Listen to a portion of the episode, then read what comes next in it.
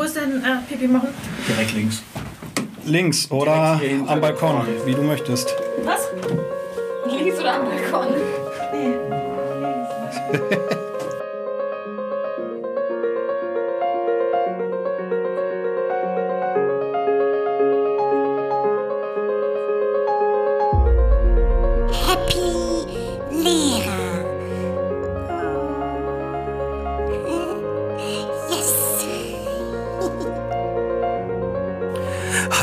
herzlich willkommen hier bei Happy Lehrer, der Lehrer-Podcast für gute und schlechte Zeiten, für jung und alt oder äh, verknallt, alles egal. Ihr seid herzlich willkommen hier, auch wenn ihr am Ende des Schuljahres natürlich alle null Bock auf diesen Kackjob habt. Ich weiß, Stevie fühlt mit euch, richtig? Amen. Stevie ist ein sehr mitfühlender Mensch. Weiches Herz und äh, weiches Haar. Wir verschonen euch heute auch mit weiteren Lehrkräften. Deswegen habe ich auch gleich direkt drei Nichtlehrerinnen hier am Start. Ich begrüße gerne meine drei Lieblingsmitarbeiterinnen an meiner Schule. Stellt euch mal vor. Hi, ich bin Annika und arbeite in derselben Schule und bin MPT, PTA, MPU, was auch immer, nur die Langfassung MFG. kann ich selber nicht aussprechen. Okay, und du? Ich bin Lisa. Ich bin Fachkraft für multiprofessionelle Teams im gemeinsamen Lernen. Die Abkürzung, Danke, die Lisa. Annika nicht aussprechen konnte. Und bin auch an der gleichen Schule. Ich bin Maja, ich habe die gleiche Aufgabe wie Annika und Lisa und bin auch an der gleichen Schule. Ja, schön, dass ihr da seid. Wir freuen uns. Wie man so ein wenig herausgehört hat, sprechen wir heute über das Wesen der MPTs, übersetzt die multiprofessionellen Teams oder wie wir heute frei übersetzen, mit Problemen und Tränen kämpfen. Wir schauen uns heute den Alltag der Mädels an und schauen, ob diese Abkürzung auch am Ende zutrifft. Annika hat sich auf jeden Fall direkt gedacht, nicht ohne mein Team und hat direkt mal mehr eingeladen, als wir hier Mikros haben. Es wird heute auf jeden Fall voll am Tisch und technisch etwas herausfordernd, Stevie. Optimal gelöst. Aber wir lieben natürlich Herausforderungen. Stevie, eine der Herausforderungen heute ist übrigens, dass gerade der Bachelor läuft und die Mädels sind hier schon halb am Sabbern. Aber klar wissen wir, äh, dass wir uns mit unserem Podcast nicht vom Bachelor verstecken brauchen. Ich denke, wir haben relativ ähnlich hohe Zahlen. Schöne Grüße an dieser Stelle ans gute alte RTL. Liebe Grüße. Jetzt mal raus mit der Sprache. Also, was ist an dem diesjährigen Rosenkavalier denn so geil?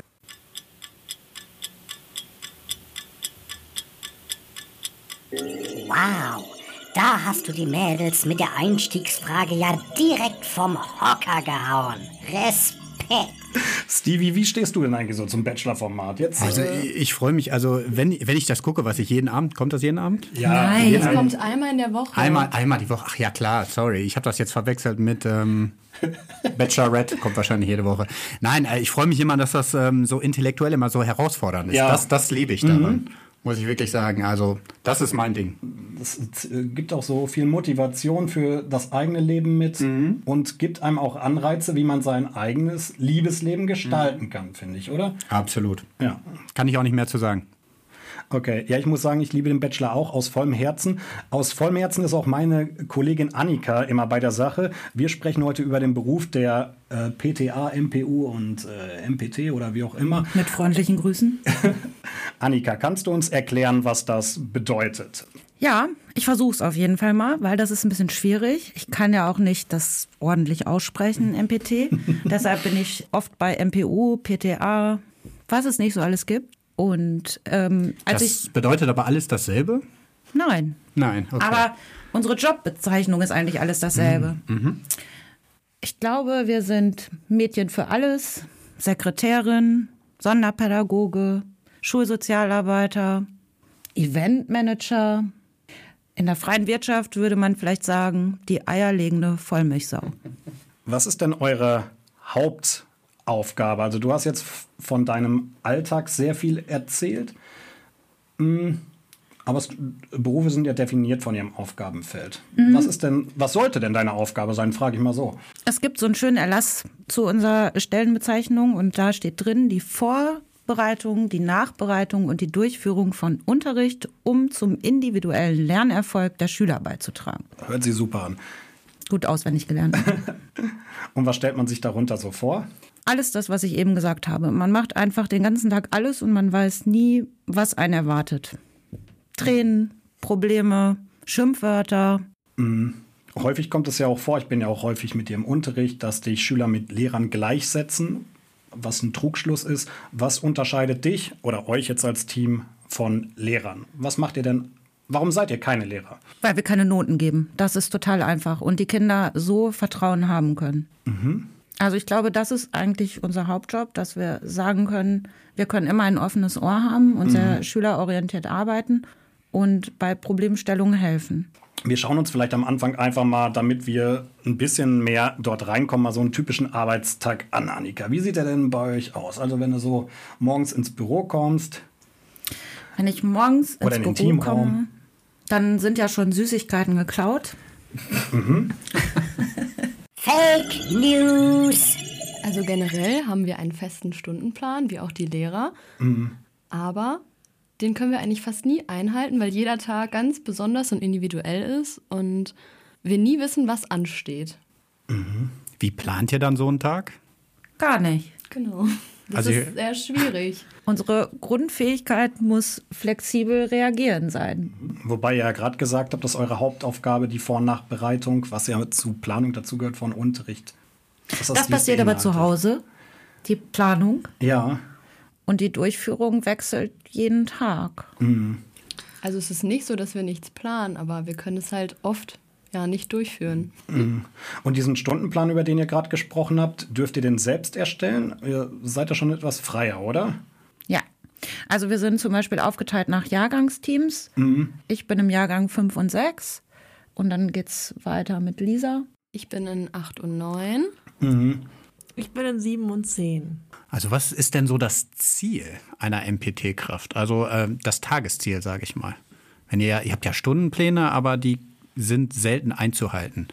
Also generell wurden die Stellen ja geschaffen, um die Sonderpädagogen zu entlasten, weil keine Sonderpädagogen mehr da waren quasi. Ähm, und damit wir uns gemeinsam mit den Sonderpädagogen um die Förderung vor allem auch von den Förderschülern kümmern können. Ich würde sagen, um Inklusion zu unterstützen. Das würde ich noch ergänzen wollen. Ja, das ist ja so eure Hauptaufgabe. Der Fokus liegt stark auf dem Bereich Gelee. Passt es von der Definition zu sagen, ihr seid Assistenten der Sonderpädagogen oder ist das jetzt falsch? Ich würde sagen, gar nicht Assistenten der Sonderpädagogen, sondern eher Assistenten der Regellehrer. Also, dass man im Regelunterricht, in den ganz normalen Kursen, den Kollegen sozusagen hilft, dass die äh, Förderkinder auch mitkommen können und dass sie, also dass wir eben da sind, damit die auch an dem Stoff teilhaben können, dass die einfach auch ähm, ja da im Unterricht dabei sein können und sich nicht so ja ausgeschlossen fühlen und sowieso nichts verstehen und halt dann nur so doof rumsitzen und irgendwie zuhören, sondern wir unterstützen halt dann, besonders im Regelunterricht, die Förderkinder, dass sie einfach ja einen Platz da auch haben. Ich würde eher sagen, wir bilden gemeinsam mit den Sonderpädagogen ein Team.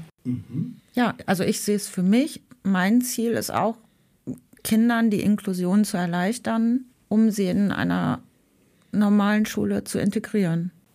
Ich finde, an den äh, Antworten, die ihr gibt, wird auf jeden Fall schon so ein bisschen deutlich, dass die Definition oder dieser Aufgabenbereich dieses MPT-Bereichs gar nicht so klar abgesteckt ist. Dass ich so das Gefühl habe, ähm, es wird euch in etwa eine Richtung vorgegeben, aber ganz genaue Ziele, wo es am Ende hinkommen sollte, sind gar nicht so da. Oder sind vielleicht nicht ähm, variieren aufgrund von äh, verschiedenen Tätigkeiten, auf die wir vielleicht gleich auch noch zu sprechen kommen. Gehen wir aber trotzdem mal in die einzelnen Altersbereiche rein. Annika, was ist denn so der Schwerpunkt bei der Arbeit? Du hast gerade gesagt, du arbeitest vornehmlich mit den Fünfern und Sechsern. Erzähl mal, was das so, diesen Bereich so auszeichnet.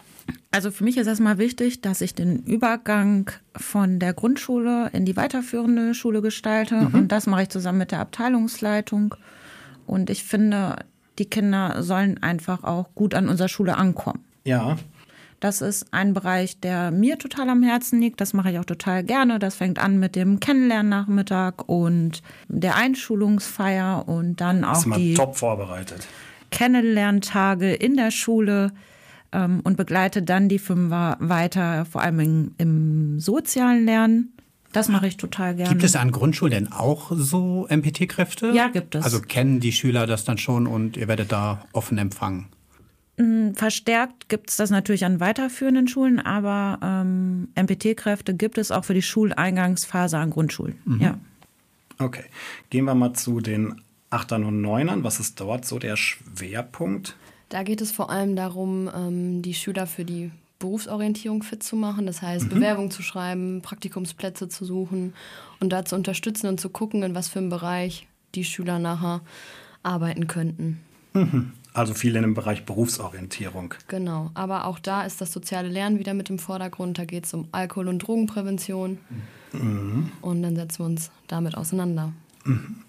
Maja, gibt es noch Ergänzung zum Jahrgang 10? Ist man sagen, dass die Bedarfe in Jahrgang 7 und 10 auf jeden Fall sehr unterschiedlich sind. Das ist klar. Aber ne? in Jahrgang 10 ist es auch ja nochmal viel so, was passiert jetzt nach der Schule, ähm, an welche Schule können die gehen oder welche Art von Ausbildung können sie machen, was ist so generell vielleicht auch, was sind ihre Ziele im, im Leben, ne?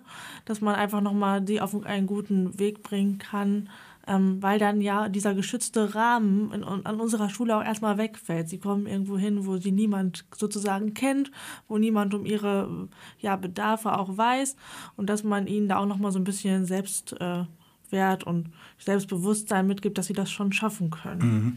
Ah, wie ich so rausgehört habe, ist auf jeden Fall auch eine sehr detaillierte Absprache auch zwischen dir und Lisa notwendig, weil ihr ja in dem Bereich der Berufsorientierung sehr eng zusammenarbeiten müsstet. Denn es wird ja, die Grundsteine zur Berufsorientierung werden ja bei dir gelegt, eigentlich sogar schon in 5 und 6. Ne? Wir haben ja schon kleinere Maßnahmen, äh, wie den Boys and Girls Day in 5 und 6 hatten wir ja auch schon mal in einer Folge thematisiert. Ähm, aber trotzdem, die Verbindung muss relativ gut sein. Und ihr tauscht euch in eurem MPT-Team auch regelmäßig aus über sowas, richtig? Genau, wir treffen uns einmal in der Woche als MPT-Team und auch einmal in der Woche noch zusammen mit der Schulsozialarbeit, dass wir immer so Bescheid wissen, an welchen Themen sind die Leute gerade dran. Mhm. Vielleicht auch, wo kann man sich unterstützen, genau. Ja.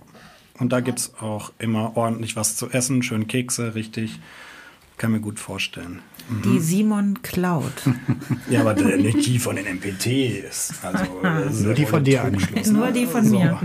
Lisa, was wolltest du uns erzählen? Ich wollte noch sagen, dass äh, gerade Maya und ich uns zum Ende des Schuljahres dann nochmal intensiver austauschen müssen, damit sie weiß, auf welchem Stand die Schüler und Schülerinnen gerade sind, gerade wenn es darum geht, einen Beruf zu finden. Mhm. Ja, und eigentlich, also ich finde, das ist auch einer unserer Hauptjobs, dass wir netzwerken sollen und wir netzwerken quasi auch den ganzen Tag. Wir netzwerken mit Kollegen, wir netzwerken mit der Schulsozialarbeit, wir netzwerken mit den unterschiedlichen Abteilungsleitungen. Mhm. Und dann auch außerhalb der Schule ist ja wahrscheinlich auch die KOA oder so, äh, seid ihr ja wahrscheinlich auch drin, gerade im Jahrgang 10, ne? Mhm. Ja, über gewisse Schwierigkeiten, die dabei entstehen, sprechen wir später nochmal. Wir haben jetzt auf jeden Fall schon mal einen guten Überblick über eure Arbeit erhalten. Und die Hälfte unserer HörerInnen, die denkt jetzt natürlich auch direkt, das will ich auch. Wir erfüllen natürlich auch heute Wünsche. Also Maja, wie werde ich denn jetzt zu einer MPT-Kraft? Was muss, was muss ich jetzt dafür machen? Fang also ich ähm, habe dafür soziale Arbeit studiert. Also ich bin Sozialarbeiterin mhm. und ähm, habe mich dann eben entschieden, an die Schule gehen zu wollen. Und ähm, ja, da gibt es halt einmal die Möglichkeit der Schulsozialarbeit. Das ist ja dann klassisch so Einzelfallberatung am meisten. Oder eben MPT ähm, MPT-Kraft zu sein. Mhm. Es gibt aber auch noch einen zweiten Weg, MPT-Kraft zu werden. Dafür muss man eine handwerkliche Ausbildung gemacht haben, also ein Handwerksmeister sein. Also warum äh, studiert man als junge Frau in deinem Alter soziale Arbeit? Also gibt es da heiße Kerle im Studium, so Boys, die so ein bisschen Bachelor-like sind oder was nee, ist so die Motivation? Die gibt es da eigentlich eher weniger. Ach, die gibt's ja nicht. Würde ich sagen. Ich glaube, da gibt es auch viel mehr Mädels als äh, Typen, die da studieren. Ja, ich ich weiß, also meine persönliche Motivation kann ich gar nicht so richtig sagen. Ich wollte das schon immer werden. Mhm. Also ich fand es schon irgendwie immer spannend, mit Leuten zu arbeiten. Das hört sich jetzt so sehr oberflächlich an, weil viele Berufe sind mit Menschen. Aber ja, dass man einfach helfen kann und unterstützen kann. Und ich finde das in Schule einfach sehr, sehr schön, dass man viel so mit seiner eigenen Persönlichkeit auch den Kindern was mit auf den Weg geben kann und dass man viel durch sein Dasein auch einfach unterstützen kann. Mhm. Glaubt ihr, dass der aktuelle Bachelor MPT-Kraft sein könnte? Das wäre natürlich, würde seine Attraktivität natürlich steigern. Wir sprechen ja auch über Ausbildungsinhalte, zum Beispiel was unser Studium angeht. Du bist jetzt noch eine sehr junge MPT-Kraft. Ähm, wie hoch sind denn so die Praxisanteile gewesen während des Studiums? Also ich meine, meine Frage zielt so ein bisschen darauf, ich kenne das noch von meinem Lehramtsstudium. Klar hatten wir auch Praktika, aber grundsätzlich muss ich sagen, direkt nach dem Referendariat war es halt eher so, du stehst vor einer Klasse und denkst, ja, scheiße, so ein bisschen Sicherheit, die dir in so einem pädagogischen Job hilft, wäre schon gut. Ist das bei euch anders? Wie gut hast du dich durch dein Studium auf das vorbereitet gefühlt, was du heute machst? Also ich glaube, dass das ähm, in Ordnung ist mit den praktischen Anteilen. Also es gab zwei äh, Praktikumsphasen. Eine war ein ganzes Semester lang und eine war ein paar Wochen irgendwie nach dem ersten oder zweiten Semester. Und man hatte ja auch immer irgendwie die Möglichkeit, noch nebenher ja, ein Praktikum zu machen oder irgendwo zu arbeiten. Das ging schon immer ganz gut. Ich glaube schon, dass das Studium trotzdem noch ja, viel so auf Wissenschaftstheorien ausgelegt ist. Ja, ist jedes äh, Studium, ne? Sehr jetzt, theoretisch, ne? Mhm. Ja, die man jetzt so anwenden gar nicht unbedingt kann. Also was mir so ein bisschen gefehlt hätte, wäre vielleicht irgendwie Methodik oder so. Mhm. Wo hast du denn eine Praktika gemacht? Also nicht an der Schule oder hast du auch eins an der Schule gemacht? Mhm, ich habe eins an der Schule gemacht bei einer Schulsozialarbeiterin äh, und das längere habe ich in einem Kroat für Kinder gemacht. Aber ich habe auch immer neben dem Studium gearbeitet in einer Mutter-Kind-Einrichtung mit Kindern mit Behinderung. Wusstest du denn, dass du MPT-Kraft werden willst, also an eine Schule gehen willst? Oder? Nee, ich habe auch schon vorher was anderes gemacht. Ich habe vorher im Jugendamt gearbeitet und in der ambulanten Familienhilfe äh, war jetzt nicht so, dass ich jetzt nur in Schule gehen wollte. Und diese MPT-Stellen gibt es ja auch erst seit 2019. Also als wir angefangen sind zu studieren, gab es die noch gar nicht. Da wussten Ja. wir noch gar nichts davon. Das heißt, es stand noch gar nicht so im Ausblick, dieses große Ziel, ich mache das dafür, war für euch relativ offen, richtig? Ja. Also gerade mit sozialer Arbeit hat man auch viele, viele Möglichkeiten, in ganz unterschiedliche Bereiche zu gehen. Natürlich freuen wir uns auf jeden Fall, dass ihr uns so effektiv jeden Tag äh, bei der Arbeit unterstützt. Danke, dass du uns einen kleinen Einblick in deine Studiumszeit gegeben hast. Bisschen schade, dass du deine Party-Exzesse nicht genannt hast und erwähnt hast. Aber vielleicht sind die Sonderpädagogen auch nicht so die Firebeasters, die, das wissen wir nicht so genau. Ah, doch, ich war auch mal an der, äh, hier in Paderborn an der Kato auf einer Feier. Doch, feiern können die auch. Meinst du, okay. Lass uns jetzt mal einen Blick darauf werfen, wie MPTs effektiv und sinnvoll eingesetzt werden. Außer natürlich auf der Tanzfläche, Stevie. Okay, ich würde gerne noch mal wissen, weil ich kann es mir echt schwierig vorstellen, ähm, als Regellehrer, wie wende ich mich denn überhaupt an euch? Habe ich dann irgendwie einen Problemfall in der Klasse und dann denke ich mir, alles klar, jetzt gehe ich zur MPD-Kraft oder wie sieht das aus? Du kannst dich eigentlich immer an uns wenden, wenn du merkst, dass ein Schüler bestimmte Unterstützungsmöglichkeiten braucht in deinem Unterricht. Und ja, dann versuchen wir alles, was uns in der Macht steht, einzelne Stunden mit in den Unterricht zu kommen und ihn zu unterstützen. Und dann ist das sowieso eine individuelle Förderung. Genau. Und ich glaube, wir zwingen das manchmal auch einfach Kollegen auf, weil wir uns den Stundenplan ja selber machen und eigentlich schon wissen, wo Probleme in welchen Klassen bestehen. Und manchmal komme ich auch einfach, ohne dass mir vorher jemand Bescheid gesagt hat, dass ich komme und zwinge meine Hilfe auf. Also so frei seid ihr dann da. Und meistens wird das auch sehr dankbar angenommen. Ja, bei mir wart er noch nicht. Also ich, ich warte nächste Woche mal.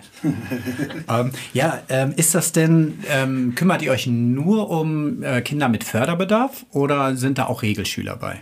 Auch Regelschüler. Ich glaube, dass das auch, also so habe ich es auf jeden Fall mitbekommen, als ich neu an die Schule gekommen bin, ähm, dass das oft auch so ist, dass die Lehrer schon sagen, da gibt es auch einen Regelschüler, der irgendwie Unterstützung braucht. Manchmal sind das eben auch soziale Sachen oder von zu Hause Sachen. Und dann, äh, ja, sind das keine Förderkinder, so ne, nicht mit einem offiziellen Förderbedarf, aber man merkt einfach, sie brauchen Unterstützung und das kann eben etwas im Unterricht sein, dass sie beim, beim Lernen unterstützt werden müssen, aber das kann auch sein, dass sie mal eine Auszeit brauchen vom Unterricht, dass sie ein Gespräch brauchen, genau. Und dann geht ihr mit denen vor die Tür oder macht Termine mit denen. Ja. Und ähm, ja, wie nehmen, du sagtest gerade, dass du auch, also Annika, du ab und zu auch einfach mal in den Unterricht reinkommst. Wie reagieren dann die Lehrer darauf? Ich bin ja MPT-Kraft der ersten Generation, so schimpft sich das. Und ich glaube, ich habe mir das innerhalb von einem Jahr aufgebaut und ein bisschen für uns geschaffen, dass es für unsere er uns erkämpft. Ja, genau, dass es für unsere Kollegen einfach selbstverständlich ist, dass wir in den Unterricht platzen und vielleicht mal Kinder rausnehmen, einfach weil sie mittlerweile wissen, es ist eine Hilfe. Es ist kein Stören, es ist Hilfe, die gut angenommen wird. Okay, wir werden jetzt in einem weiteren Teil so ein bisschen über die Schwierigkeiten sprechen, die diese Arbeit mit oder für euch als MPT-Kräfte äh, darstellt. Und wir haben uns ein paar Punkte ausgesucht. Lisa, die meisten Leute, die haben ja gar keine Ahnung, wer ihr seid. Also wir haben ja gerade am Anfang gesagt, manche sagen MPT, manche PTA, manche äh, MPU. Ich Ja, wusste du sagst natürlich, immer PTA, Simon. dass äh,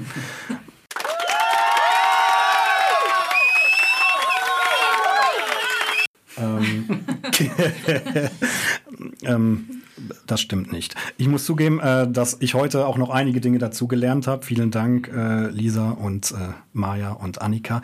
Ich äh, will sagen, also viele Kollegen, Eltern, Schüler, die gucken einen wahrscheinlich meist wie ein Auto an und wenn man sagt, hallo, ich bin MPT-Kraft, was sind denn so die häufigsten Missverständnisse, vielleicht auch Vorurteile, die eurer Berufsgruppe so entgegengebracht werden, die so am meisten zeigen, eigentlich hat er gar keine Ahnung, was die machen. Was sind das so für Sachen? Wir werden häufig als besser bezahlte I-Kraft angesehen. Oder als Feuerwehr, die kommt, wenn es irgendwo brennt. Also Integrationskräfte sind auch meistens bezahlte Kräfte, die von außerhalb kommen. Das sind dann aber keine Sozialpädagogen im dem Sinne. Und die haben, glaube ich, auch einen festen Schüler. Ist das richtig? Genau. Ja. Ja, nur um das mal kurz erklärend zu sagen. Okay, gibt es noch weitere? Maja, was erfährst du so oft? Ich habe letztens zu einer Freundin gesagt, man hatte in, im Studium Sozialarbeit viele Fächer, aber Zaubern hatten wir nicht. Es ist manchmal so, dass die Lehrer, glaube ich, denken, okay, jetzt kommt sie einmal mit in den Unterricht und danach läuft es so perfekt. Also sie muss, selbst wenn sie jetzt noch einmal da war, danach soll es doch jetzt auch gut sein. Und das ist es halt. Also so läuft das ja nicht. Ne? Ein Kind verändert sich ja auch nicht dadurch, dass man einmal dabei war oder irgendwie eine Idee entwickelt hat, was jetzt helfen könnte. Wobei ich das komisch finde. Ich meine, wir sind ja selber Lehrer und wissen ja eigentlich, dass so ein Effekt nicht von jetzt auf gleich eintritt. Aber interessant, dass dir das schon äh, begegnet ist. Annika, ein Teil der Wahrheit ist natürlich auch, wir haben viele Generationen keine MPT-Kräfte in Schulen so richtig gebraucht. Oder zumindest nicht gehabt. Also ich selbst kenne euch oder MPT-Kräfte gar nicht so aus meiner eigenen Schulzeit. Deswegen hätte ich mir persönlich als Lehrkraft ehrlich gesagt auch bei so einer Einführung von MPT-Kräften für mich jetzt einfach plump gewünscht, jemand, der mir sagt, hallo Simon, das ist die Annika, die macht das und das und das und dazu ist die Dana-Schule. Hast du bei dieser Konferenz geschlafen? Nee, ich habe aber nicht äh, mich richtig informiert gefühlt. Das ist das eine. aber vorgestellt. Das ist aber, das ist jetzt, glaube ich, auch gerade die Arbeit im Kleinen. Aber meine Frage, die äh, ich formulieren möchte, wie schafft man es denn heute, sich in einem System zu etablieren, was noch nie MPTs hatte? Du gehst ja in ein Schulsystem rein, was es eigentlich nicht gewohnt ist, MPTs-Kräfte einzubinden. Das ist mega schwierig und wir erleben das immer wieder aus, auf den Austauschtreffen von MPT-Kräften, dass quasi dieses Rollenverständnis überhaupt nicht klar ist. Und viele MPT-Kräfte werden an vielen Schulen auch einfach überhaupt gar nicht akzeptiert. Ähm, weder durch Räumlichkeiten. Wir zum Beispiel sind immer irgendeinem Team zugeordnet und werden in den Teams total mit eingebunden, sind da gleichberechtigt. Es gibt aber auch MPT-Kräfte, bei denen das gar nicht so ist. Die kriegen vielleicht einen Kellerraum ähm, und auch die. Aufgaben. Es ist so ein Suchen der Aufgaben, auch was einfach, wo die diese MPT-Kräfte der ersten Generation, glaube ich, und das waren ungefähr 15, viel für gekämpft haben, einfach irgendeine Struktur da reinzubringen. Und Lehrer sind ja auch immer irgendwie Eigenbrötler und wollen das gar nicht. Das, glaube ich auch, ähm, ja. ist bei uns einfacher gelaufen. Ich glaube einfach auch, weil ich so offen war und immer offen mit dem Thema umgegangen bin und einfach irgendwo reingeplatzt bin und gesagt habe, okay, ich bin jetzt da, ich unterstütze jetzt, ich helfe jetzt. Also ich glaube wirklich, dass Annika für Maya und mich sehr viel gekämpft hat, weil das bei uns gar nicht mehr so das Problem war. Das heißt, Ja, die Vorreiter an so einer Schule haben es besonders schwierig, da erstmal genau. ein Verständnis dafür zu schaffen, richtig? Ja, das, also ich glaube, dass das, wie gesagt, noch ganz viele MPT-Kräfte heute haben, die einfach nicht akzeptiert werden. Und wo auch Lehrer sagen, nein, du brauchst in meinen Unterricht nicht kommen. Ich brauche keine Hilfe. Also generell ist das ja so, dass Lehrer denken, sie brauchen keine Hilfe, aber das ist nun Ist mal ja auch so. unser, es ist unser Job, quasi zu helfen und zu unterstützen. Aber wir wollen ja auch gar nicht den Lehrern helfen, wir wollen ja den Schülern helfen. Und Ja. auch das wird manchmal nicht ganz verstanden. Und es ist ja auch gar nicht so, das habe ich auch schon mal gehört, dass jemand Angst hatte, dass man irgendwie was über den Unterricht sagt von der, von der jeweiligen Lehrperson. Das, äh, also, das interessiert uns ja erstmal nicht, sondern es interessiert uns ja, dass die Kinder da gut mitkommen und so. Und was der Lehrer für Methoden anwendet oder was der da macht, was der auch erzählt, also vom Stoff her, das ist für uns gar nicht so relevant. Achso, ja, äh, du hast also den Eindruck, dass manche sich auch so ein bisschen kontrolliert oder be- überprüft fühlen. Okay, jetzt ist die MPT-Kraft da, jetzt muss ich richtig geilen Unterricht machen. So richtig. Ja. Ist das eher bei älteren oder bei jüngeren Kollegen? Oder gibt es da keinen Unterschied? Da gibt es keinen Unterschied. Okay, weil es kann ja sein, dass das noch aus der Referendarszeit kommt, wo wir immer jemanden hinten drin sitzen haben, der uns bewertet. Hm, könnte sein. Nur eine Ich glaube, das hängt eher von der Persönlichkeit ab.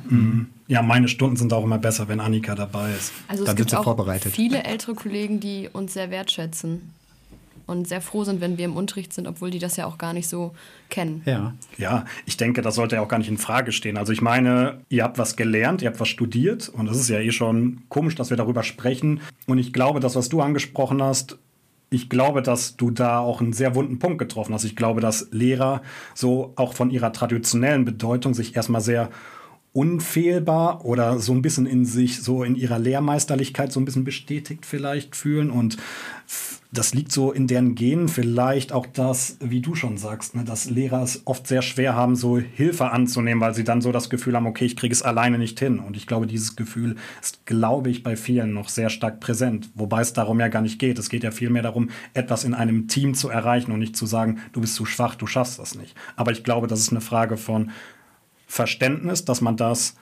lockern muss und zu sagen, alles klar, ähm, wir machen das in einem Team und wir machen hier keine One-Man-Show und wir wollen das Beste fürs Kind. Und es geht nicht darum, dass du der, hier den Held spielen musst, der das ganz alleine in den Griff bekommt, sondern du hast Hilfen, damit viele Sachen in den Griff kommen. Ne? Ja. Ja, und ich glaube, das ist auch sowas, was ich mir mehr wünschen würde, einfach zu sagen, also auf den Treffen wird zum Beispiel immer gesagt, ähm, es wäre toll, wenn MPT-Kräfte den Unterricht mit dem Lehrer der Lehrpersonen gemeinsam erarbeiten und auch nachbereiten. Und das kann gar nicht stattfinden. Wenn ich zu einem Kollegen gehen würde und sagen würde, hey, wir bereiten jetzt zusammen den Unterricht vor und bereiten es auch zusammen nach, ja. also das habe ich wirklich noch nie versucht, ob das klappt. Aber ich glaube, das ist einfach total unrealistisch, dass sich jemand nachmittags um halb vier mit mir noch dahinsetzt und zwei Stunden den Unterricht mit mir geme- gemeinsam im Team-Teaching vorbereitet. Ich stelle mir das aufgrund dessen schon schwierig vor, weil unsere Aufgaben so vielfältig geworden sind, dass unsere Zeit, Unterricht zu planen, eh schon extrem nachgelassen hat. Also ich kann ehrlich behaupten, dass in einer Woche, wo ich mich um ZPs, um äh, 10.000 andere Aufgaben und Anlässe, die jetzt noch anstehen, kümmern muss, dass dort die Zeit für die Unterrichtsplanung extrem in den Keller rückt. Und das hatten wir auch schon oft im Podcast, dass uns das zu wenig ist, dass das unsere Aufgabe ist, die wir eigentlich im Vordergrund sehen, Und ihr müsstet euch ja dann auch mit mehreren Lehrkräften treffen. Ja. ne? Also bestimmt fünf pro Tag oder was. Ne? Ja. Hm. Nicht möglich. Im. Film, Was wir den Lehrkräften aber immer anbieten, dass wir Unterrichtsmaterial für die Schülerinnen differenzieren können oder auch Tests und Arbeiten. Oh, ja, dann dürft ihr wirklich gerne mal zu mir kommen. Sehr geil. Aber ich sag mal, das, was in den letzten Jahren auch so ein bisschen typisch zugenommen hat, und jetzt spreche ich mal über meine Unsicherheiten, die ich zum Beispiel mit MPT-Kräften habe. Ich glaube, manchmal entstehen diese Unsicherheiten bei mir, dass ich Leute zum Beispiel wegschicke oder denen was sage, dass die Hilfe nicht erforderlich ist, nicht aus dem Grund, den wir gerade genannt haben, sondern weil ich es von mir kenne, wenn ich zu viel zu tun habe, dass es mir da nicht gut geht. Und folglich sage ich dann auch manchmal, okay, ich glaube, du könntest gerade etwas Sinnvolleres tun und ich halte dich hier nur auf. Und deswegen, also dieses Gefühl, der ist bestimmt überlastet, der hat bestimmt total viele andere Sachen zu tun. Deswegen denke ich mir manchmal, diese Hilfe brauche ich nicht annehmen. Und irgendwie, ich weiß nicht, ich habe das ja auch bei uns als Lehrer als Gefühl, dass das zu viel ist und irgendwie überträgt sich das auch bei euch. Weil ich auch sehe, dass ihr auch viel zu tun habt, weil ich auch sehe, dass ja, eure Aufgabe auch herausfordernd ist. Ist das etwas, was ihr Ich glaube, das können wir schon gut einschätzen. Wenn wir jetzt sehen, dass die Stunde so ist, dass wir nicht unbedingt irgendwelche Schüler unterstützen müssen, dann gehen wir auch raus und können in der Zeit andere Aufgaben erledigen. Also, das finde ich, also diese Sichtweise, die du gerade gesagt hast, Simon, die hatte ich noch nie darauf. Also, das habe ich noch nie, so habe ich noch nie betrachtet, aber es könnte natürlich tatsächlich sein, dass viele Kollegen denken, ja, da gibt es doch noch mehr Problemschüler oder Ja. da gibt es doch noch irgendwie Sachen, die die bestimmt noch irgendwie regeln müssen und so. Das ist auch oft so, aber dann ist es auch so, wie dieser sagt, weil wir auch relativ frei sind darin äh, zu planen, in welchen Unterricht wir gehen. Also klar haben wir diesen festen Stundenplan, aber dann kann man ja auch mal switchen, wenn sich irgendwo anders Bedarfe ergeben, äh, dass wir das schon, wie Lisa schon sagt, dass wir das dann schon einschätzen können, ob es gerade sinnvoll ist oder halt nicht. Ja, ein anderes Problem ist, und das hat mir, glaube ich, auch am Anfang so ein bisschen gehört, mir fehlen manchmal so die klaren Zuständigkeiten. Und wir hatten ja gerade schon über das Wesen der MPT-Kraft gesprochen. Ich sehe, an Tag X wird mir geholfen, an Tag Y nicht. Bin ich jetzt als Lehrer zuständig, wenn die Mitschülerin weint oder die MPT-Kraft? Also sind so für mich ganz einfache Fragen, die äh, aber für mich relativ maßgeblich sind, wo ich ab und zu Schwierigkeiten sehe, weil ich sah, sehe, wir haben eigentlich einen ähnlichen Job und ich sehe sehr viele Überlappungen und weiß jetzt nicht, okay, bin ich jetzt dafür zuständig? Sie, wenn sie da ist? Wie aber seht ihr das? das können, also ich glaube, dass das auch sehr individuell ist bei jedem Lehrer. Also dass man nicht ja, weil unsere Aufgaben sind nicht so 100% klar definiert. Und Ja. oft ist das so, dass man, dass man das mit den Kollegen so ein bisschen abspricht, ne? Dass sie dann sagen, so, wenn, wenn das und das heute ist, dann äh, würde es mir helfen, du würdest den und den mitnehmen oder du würdest mit denen und denen eine Kleingruppenarbeit draußen machen. Und klar, wenn jemand äh, da weint oder es irgendwie zum Streit kommt, glaube ich schon, dass wir uns auch oft selber, oder ich mich auch oft selber dann in der Zuständigkeit sehe. Aber muss Ja. das nicht klarer definiert sein? Also ich finde, Wir haben auch noch unsere Schulsozialarbeit und wir haben auch noch Beratungslehrkräfte und dann wird es noch komplizierter, glaube ich. Mit welchem Problem schickst du ein Kind zur MPT-Kraft? Mit welchem Problem schickst du ein Kind zu einem Beratungslehrer? Mit welchem Problem schickst du ein Kind zur Schulsozialarbeit? Das heißt, wir haben auch ein ganz äh, großes Problem. Wir haben zwar viele verschiedene Anlaufstellen, es ist aber ein großes Problem, manchmal so die Kommunikationswege einzuhalten, richtig? Das heißt, eigentlich ist ja der, die Idealidee, dass sich alle auch miteinander austauschen und dass wir so zu einem guten Ergebnis kommen. Das sind ja manchmal schon Wege, die sehr glaube, kompliziert zu durchdringen sind. ich glaube, wir zwischen den MPT-Kräften und der Schulsozialarbeit haben da schon oft auch so einen Konsens, ne, dass äh, ja schwierige, schwierigere Fälle, sage ich mal, die mehr Einzelbetreuung noch bedürfen, die vielleicht auch intensive Gespräche mit Jugendamt bedürfen und Elterngespräche, dass wir diese Fälle sozusagen an die Schulsozialarbeit abgeben und viele Dinge, die akut aufploppen im Unterricht, dass wir uns darum kümmern. Also quasi Sachen, die recht schnell abgearbeitet werden können. Um auch einfach die Schulsozialarbeit da in dem Moment ein bisschen zu entlasten. Ja, und ich glaube, es liegt auch daran, was ich ganz zu Beginn gesagt habe, dass wir keine Noten geben und dadurch die Kinder halt für die Kinder gewährleistet ist, dass egal was sie uns erzählen, dass ihre Note nicht beeinflusst. Und ich glaube, deshalb kommen vielleicht auch mehr Kinder zu MPT-Kräften als zu Lehrern. Weil Hab sie ich immer manchmal auch den Angst Eindruck, ja. um ihre Note haben. Ist dir irgendwas runtergefallen? Das, äh, ja, du hast mein Podcastzimmer zerstört. Ich schicke dir die Rechnung zu. Ich wusste das schon die ganze Zeit. Ja, ganz genau. Aber auf der anderen Seite ist es natürlich auch eine große Verantwortung, mit Vertrauen von Schülern umzugehen, weil ich das Gefühl habe, okay, was ist jetzt, du hast jetzt mit Schülern im Vertrauen gesprochen, sage ich es jetzt der Lehrkraft weiter, wann ist es wichtig, wen anders einzuschalten, wann nicht, wie gehe ich mit dem Vertrauen um, gehe ich auf die Eltern zu, sage ich es nicht. Wie geht ihr mit diesen Herausforderungen um, mit dieser Verschwiegenheit, die ihr natürlich auch besitzt? Das ist nicht immer ganz leicht. Und ich finde auch, es ist, man nimmt total viel einfach mit nach Hause, weil man den ganzen Tag Probleme hört Ja. oder wahrnimmt. Ähm, und ich handhabe das für mich so, wenn ich merke, dass Gefahr in Verzug ist, dann würde ich es weitergeben und ansonsten möchte ich, dass die Kinder wissen, ihre Probleme sind auch bei mir oder bleiben auch bei mir. Ja, ich sehe das sehr ähnlich wie Annika. Ich finde, man kann auch Kinder immer fragen, würdest du dir wünschen oder darf ich das an den Klassenlehrer weitergeben? Darf ich dann mit deiner Mama mal drüber sprechen oder möchtest du das gerade nicht? Und wenn es eben nichts ist, was ja die Kinder gefährdet, finde ich, dass man auch erstmal darauf eingehen kann, was sie sich wünschen. Ja, und ich habe auch dieses Team hier, wo, wo ich weiß, ähm, da gebe ich es vielleicht weiter, da wird ohne Namen gesprochen und ich kriege kompetente Antworten zurück oder Hilfestellungen direkt im Team, wo ich weiß, ich kann jeden Fall damit besprechen. Und die Schüler wissen auch ganz oft Eine Schweigepflicht haben. Ja, genau, dass wir eine Schweigepflicht haben. Und, Die hat der Bachelor übrigens auch. Die hatte ja. und ähm, wissen dann, dass sie uns teilweise doch andere Dinge erzählen können, als vielleicht den Lehrkräften in dem Moment. Und auch dass die auch nicht anderer- weitergehen. Ist auch ein anderer Raum. Ne? Also mit Ja. euch reden sie in der Pause oder in eurem Büro oder was auch immer. Bei uns ist es ja meistens im Klassenzimmer nach der Stunde. Lass uns mal am Ende zu einem äh, kleinen Charakteristikum unseres Schulsystems kommen. Das Charakteristikum unseres Schulsystems sieht in den letzten Jahren so aus. Zehn Minuten vorher ereignet sich irgendwas und mal eben ändert sich das Aufgabenfeld von jetzt auf gleich und unsere Aufgabe sieht ganz anders aus oder unser Tagesablauf als geplant.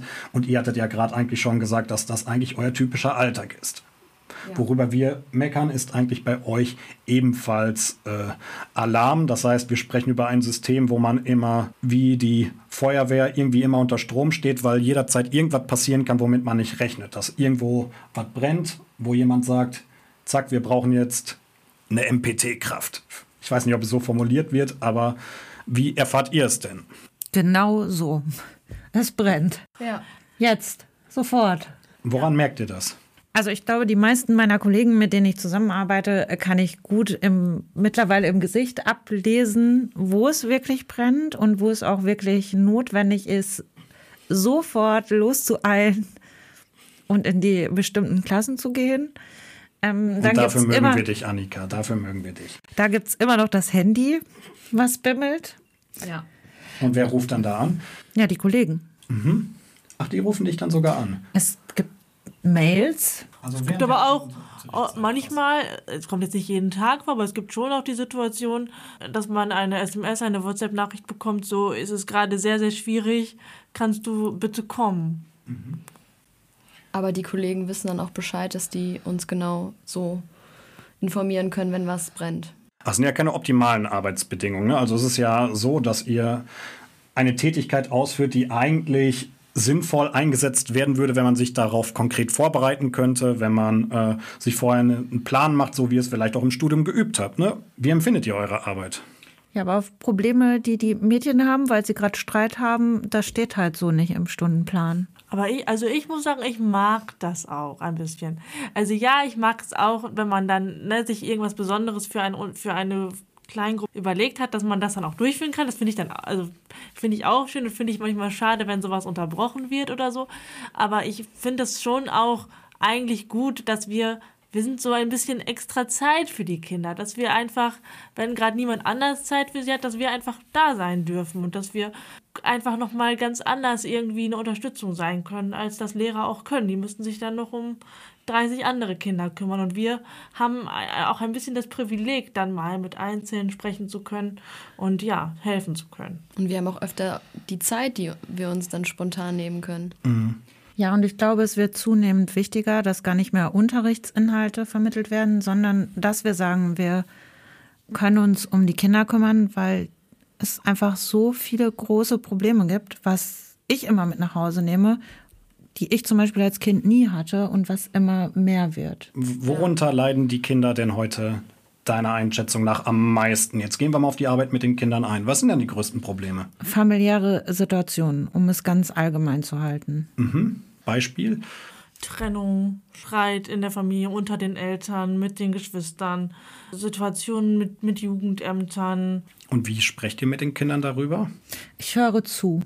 Wir sagen ganz oft, wir haben ein offenes Ohr für dich. Ich glaube auch, dass das also relativ oft so ist, dass die Kinder schon selber kommen. Das ist oft so, dass man, dass ich über den Flur laufe und ein Kind sagt, können wir heute mal sprechen? Und dann sage ich, äh, ja, was hast du in der und der Stunde für einen Unterricht?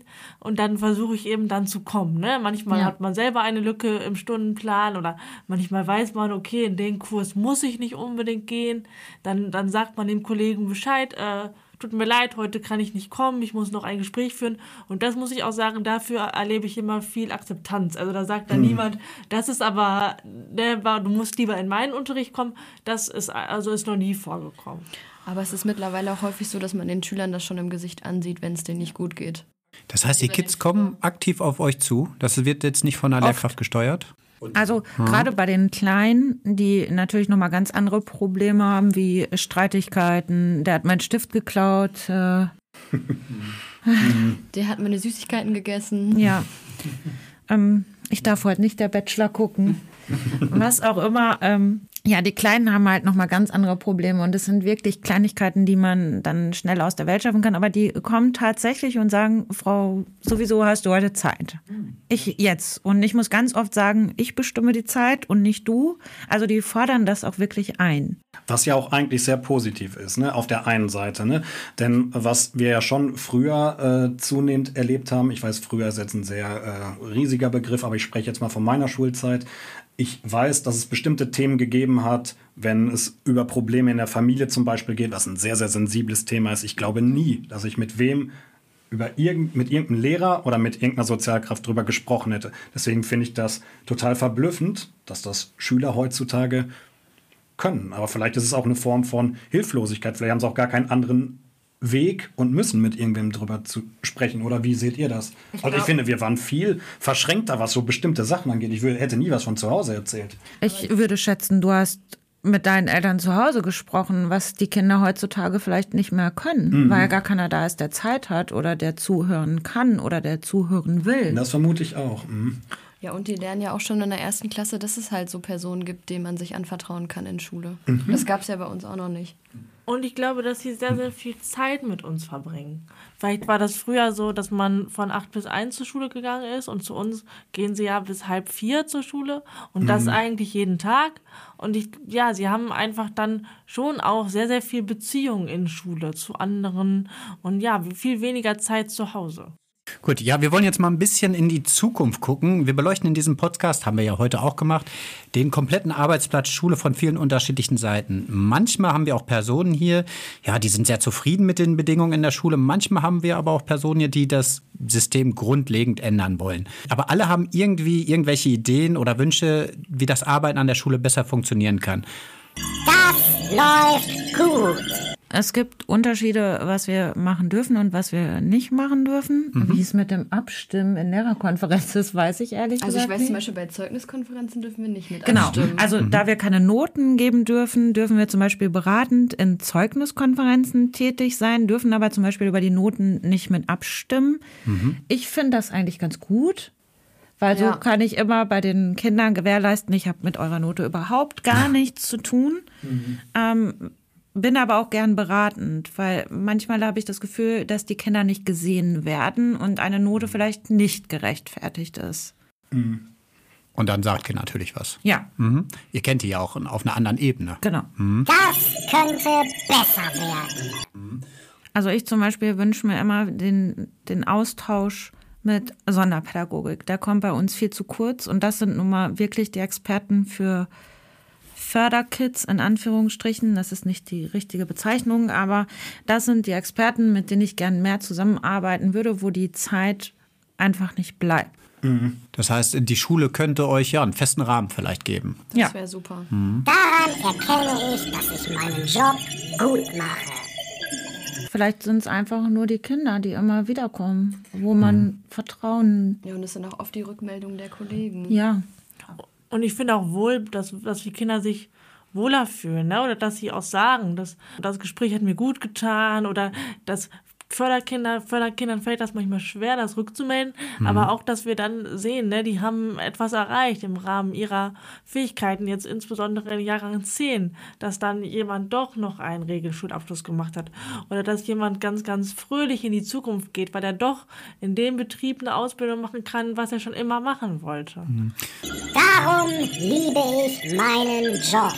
Ich finde es vielleicht gut, dass wir so, ja, dass wir so individuell arbeiten dürfen. Also ich finde das eigentlich sehr, sehr schön, dass uns erstmal, klar, wir haben einen Stundenplan, wir haben vorgeschriebene Aufgaben, mehr oder weniger, aber ich finde es gut, dass man so individuell sein darf und dass man sich den Kindern annehmen darf, die das gerade brauchen und die sich das auch wünschen. Und dass man auch jeder von uns in den Stufen, in denen er unterwegs ist, ein bisschen selber schauen darf, welche Themen finde ich in also soziales Lernen, welche Themen finde ich wichtig. Keine Ahnung, möchte ich eine AG machen, möchte ich irgendwie ein Angebot in der Schule schaffen, das dürfen wir ja und das finde ich sehr schön. Also gefällt euch das, dass ihr nicht so ein enges Korsett habt. Ja. Das kann ich auch nur ergänzen, weil ich habe in dem ersten Jahr, wo ich da war, total viel für mich erarbeitet, worauf ich wirklich Bock habe. Also eigentlich auch der Austausch mit dir. Mhm. Da auf Schüleraustausch hatte ich wirklich mhm. Bock. Das habe ich jahrelang gemacht. Annika ist übrigens unsere dritte Cornwall-Kraft. Das ist eigentlich Herz unseres, unseres, unserer ganzen AG, muss man schon sagen. Das mhm. macht wirklich Spaß, dass man da so die Freiräume hat zu sagen, okay, es hat nicht nur was mit ähm, Förderkit zu tun und es ist nicht nur die Unterstützung, sondern ich kann auch Aufgabengebiete suchen, wo ich Bock zu habe. Genauso habe ich gesagt, ich möchte ein bisschen mit Instagram machen. Mhm. Also auch da kann ich reingehen. Mhm. Öffentlichkeitsarbeit. Genau. Mhm. Und also auch das geht. Wir sind so frei, dass wir schon, also auch dank unserer Schule, weil die einfach offen dafür ist, mhm. zu sagen, okay, die können das machen. Mhm. Oder Lisa und ich haben ein Theater-Power-Projekt gemacht, was wir nächstes Jahr durchführen möchten. Sehr cool. Gerade ähm, etablieren wir die Paten für die neuen genau. Fünfer. Es mhm. sind viele Bereiche, die quasi neben diesem Feuerwehrprinzip im Alltag noch so laufen. Mhm. Also wo ihr jetzt eure Wünsche schon aussprecht, ich wünsche mir auf jeden Fall auch häufiger, dass ich mal ein bisschen wenig verwöhnt werde mit Keksen und Schokolade, dass ich ein bisschen weniger geärgert werde, wenn ich esse. Das ist schon manchmal sehr verletzend und erniedrigend, muss ich sagen. Ich möchte mich in Zukunft auch nicht schlecht fühlen, wenn ich esse.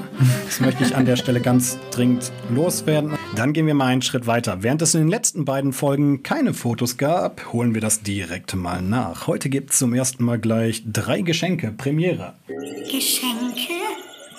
Oh, ich liebe Geschenke.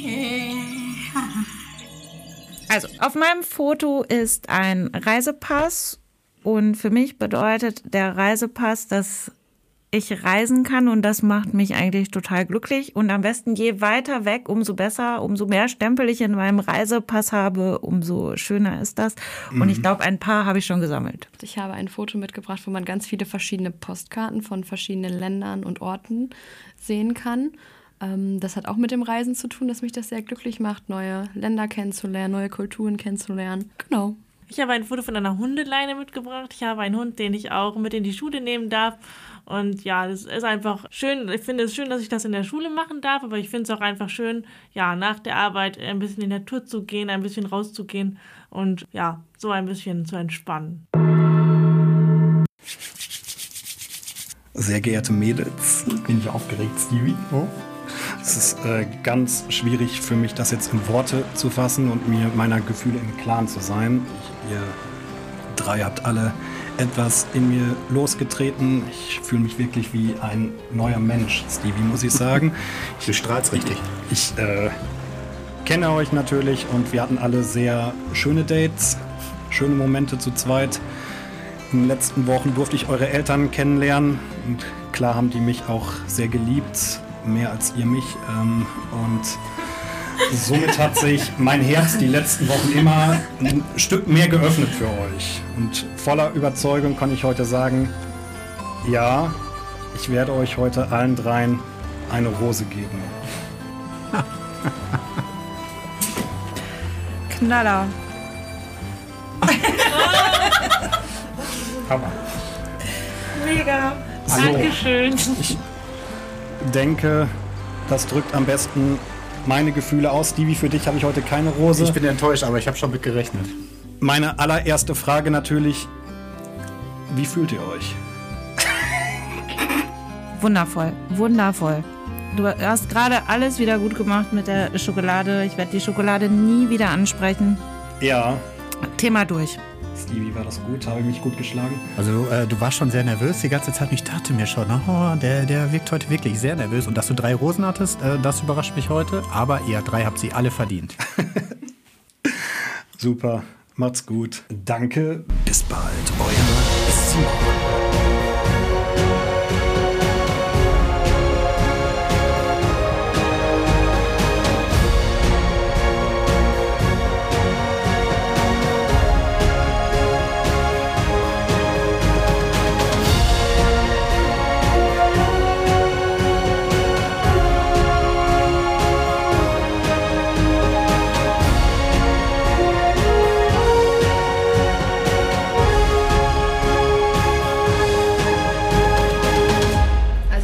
Nicht so schlecht? Nein. Okay. Durchschnitt. Gut. Das ja schon. Hier, war ein Spaß. Alles gut.